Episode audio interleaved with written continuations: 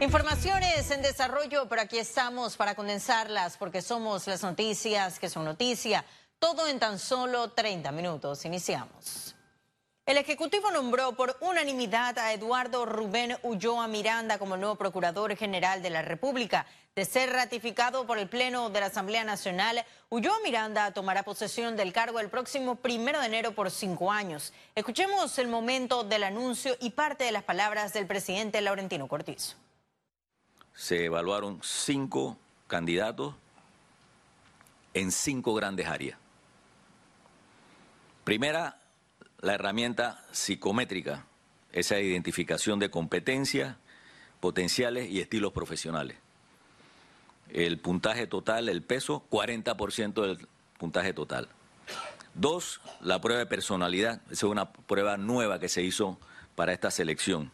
La tercera eh, área es el inventario de actitudes de trabajo, peso 5% del total. Cuatro, el perfil curricular integral, su peso 15% del total de los puntos. Y cinco, una entrevista eh, ampliada basada en competencias aplicadas al cargo, el peso 30% del total. Le hablé de la importancia de que no podía fallarle ni a la patria ni a su familia. Este es un puesto sumamente importante. Hay una gran cantidad de casos que están pendientes y que el país espera que continúen de una manera correcta en ese sentido, les anuncio que por decisión del gabinete, el procurador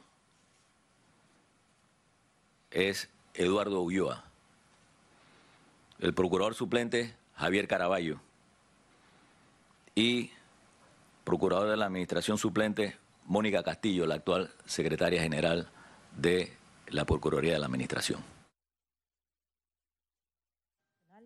Eduardo Rubén Ulloa Miranda ejerce como abogado desde el año 1988, fue fiscal desde 1997 hasta el 2008, formó parte de la comisión redactora de la Ley de Delitos Financieros. Actualmente se desempeña como asociado en la firma Tejada Abogados. El presidente Cortizo señaló que el procurador tiene un compromiso con el país, ser independiente, tener un carácter fuerte y a la vez ser moderado. Además, debe conocer de derecho penal y de gestión de presupuestos. Y continuamos con más información. Este martes salió a la luz el primer informe sobre la libertad de expresión emitido por el Fórum de Periodistas, quienes abogan por una mayor promoción de este derecho.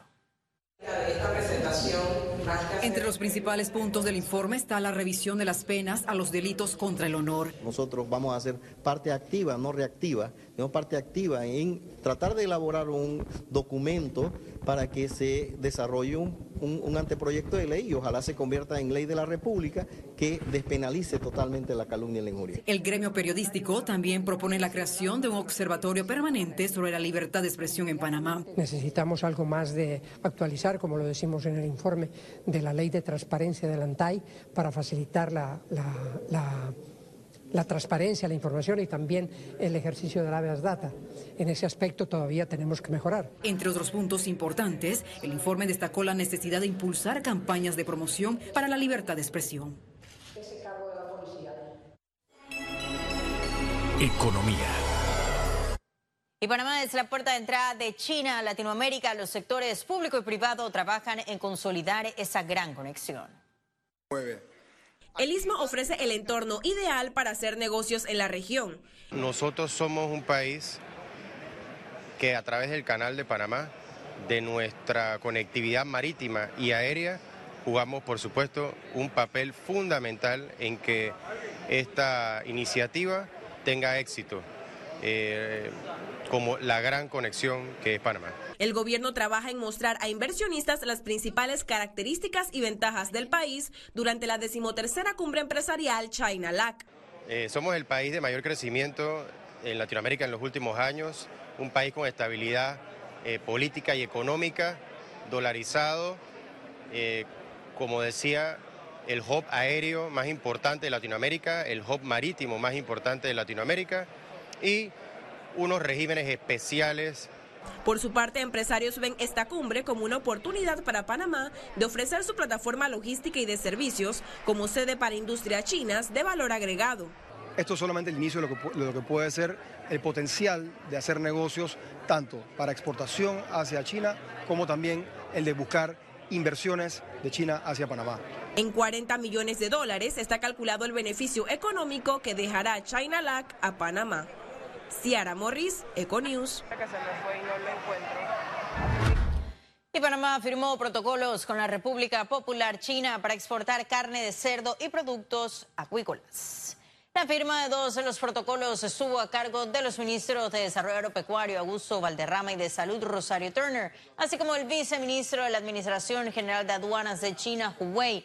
Los documentos firmados corresponden al protocolo de inspección, cuarentena y los requisitos de sanidad veterinaria para exportar carne de cerdo de Panamá a China. También para productos acuáticos resaltaron que esperan concretar pronto la firma del protocolo de aves de corral y otros productos de interés para Panamá.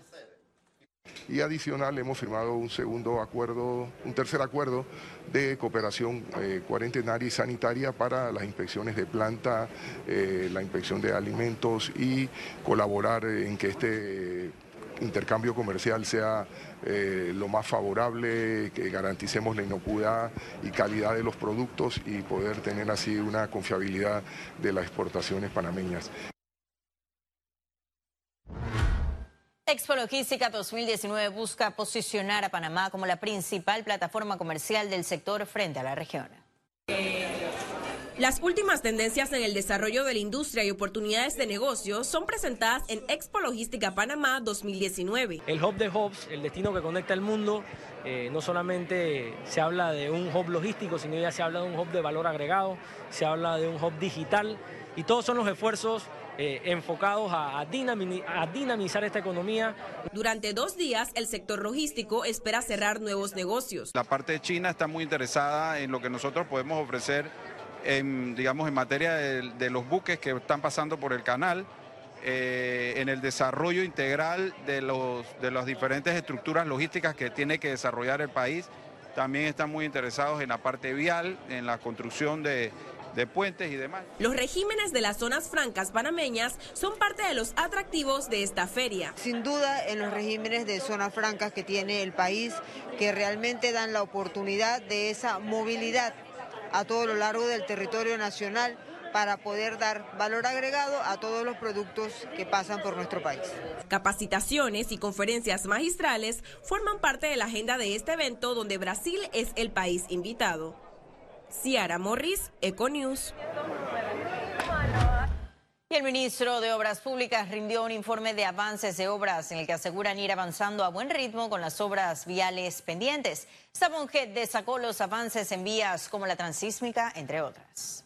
El proyecto de la vía transísmica, que como ustedes han podido ver, últimamente ha habido bastante avance, hemos resuelto ciertas cosas que habían pendientes por resolver en temas de servidumbre, de reubicación de servicios públicos, y pues ya se está ejecutando, estamos próximo a terminar el primer tramo que va desde la Plaza Ágora hasta el 12 de octubre, según lo acordado en la última adenda de tiempo, terminando el proyecto para agosto del próximo año. Este proyecto tiene ahora mismo un 73% de avance. Les puedo decir que en estos primeros cinco meses de gestión ya se han rehabilitado 101.9 kilómetros de calles en el área metropolitana de Panamá, calles eh, cuya reparación también eh, se debió hacer hace bastante tiempo. Y la deuda de impuestos que mantienen algunas empresas de juegos de azar no son por evasión, aseguró el presidente del gremio. Luego de que la Junta de Control de Juegos informara que los juegos de azar adeudan 1.5 millones de dólares en impuestos, el presidente de la Asociación de Administradores de Juegos de Azar, Antonio Alfaro, salió a aclarar. Señaló que son el sector que más paga impuestos y que ese pequeño monto corresponde a empresas que han pasado por un mal momento durante el año. Esto les ha impedido pagar sus obligaciones. Además, detalló que solo son alrededor de tres empresas las que han incurrido en ese atraso. Entonces, no es cierto la opinión de que la industria de juegos de azar se lava dinero, que la industria de juegos de azar eh, no paga sus impuestos, eh, que la industria de juegos de azar eh, no cumple. Eso no es cierto. La industria de juegos de azar es la que paga impuestos más altos. Y en breve estaremos de regreso con notas internacionales, pero recuerde, si no tiene oportunidad de vernos en pantalla, puede hacerlo en vivo desde su celular a través de una aplicación destinada a su comodidad y es cable onda go. Descárguela y listo. No se vayan, que en breve regresamos con más de Econius. Ya volvemos.